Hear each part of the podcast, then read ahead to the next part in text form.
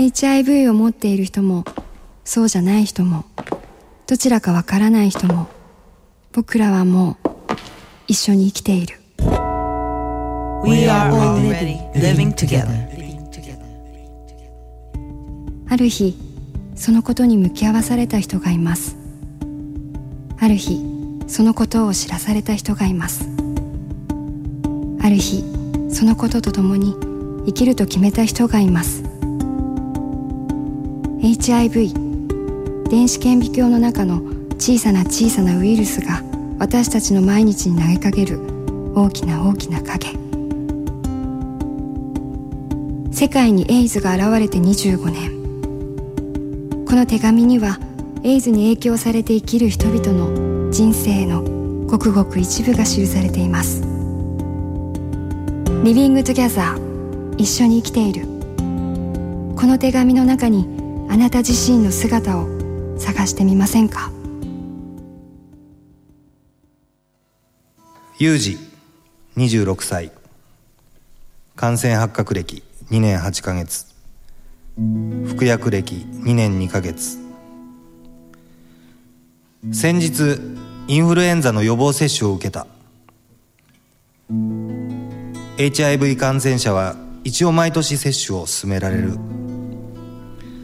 HIV でお世話になっている総合総合病院だと高額なワクチン代をせしめられるのでなるべく安いところを探して初めて行く地元の病院へ行った。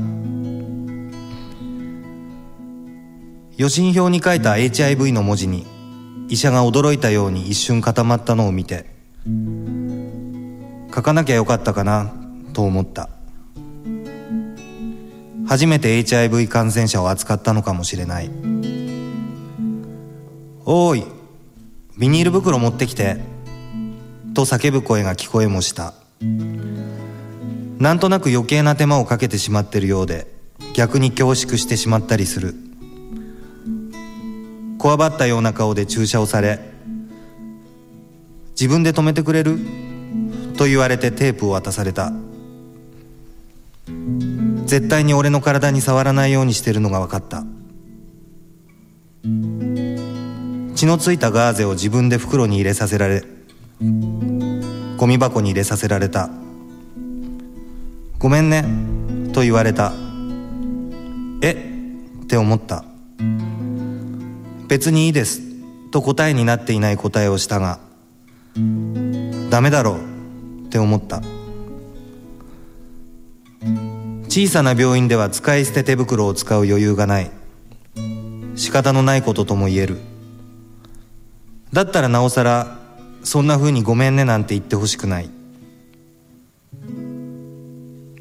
この原稿を書いている今日はクリスマスで今年は何年かぶりに二人で過ごす相手がいた。半年前に出会いそれからすぐ付き合う前に病気の話をした。なぜ話したのかはわからない。自分勝手だったと今では思うが隠して付き合う後ろめたさに辟易していたのもあったように思う。俺は HIV だけどどうする？みたいに軽く話すつもりがなぜか泣きそうになって言葉に詰まっていた自分をそれ以上言わなくていいと抱きしめてくれた。遮ってくれなければごめんという言葉が出てしまっていただろう。優しい人だと思った。謝りたかったのだと思う。いつかの自分を振り返ってみる。せっかく健康に産んでもらったのにごめん。好きになってごめん。親にも好きになった人にも道行く知らない人にでもいい。とにかく謝りたかった。謝って許されたかった。許されて解放されたかった。そんな日々がしばらく続いていたことを二人になってたかが半年だが懐かしくすら思う。親にはまだ打ち上げられずにいる。それは良くないという人がいる。だけどごめんとは言いたくない。そう思うようになった。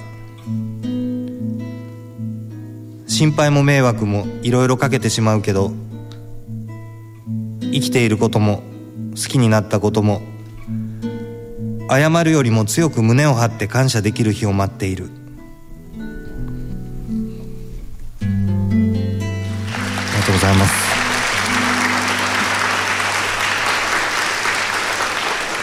えっ、と僕はあの思ったのはあの口に出してみることのすごい強さというか大きさ、えーこの朗読っていう表現ですね。目で読む、えー耳で聞く。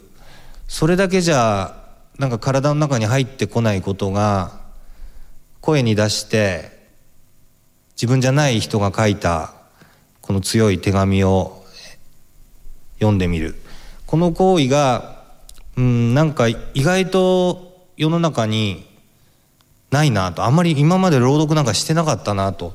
あの福原さんみたいにああいう歌が歌えればまた違いますけど朗読っていうのは多分ここにいる皆さんも全員がきっとできる。誰にでもこう開かれた表現の方法なんじゃないかなと思います。だから今日の皆さんもあのぜひご自宅でなのか大切な人の前でなのか一人でなのか、えー読んでみてほしいなと思います。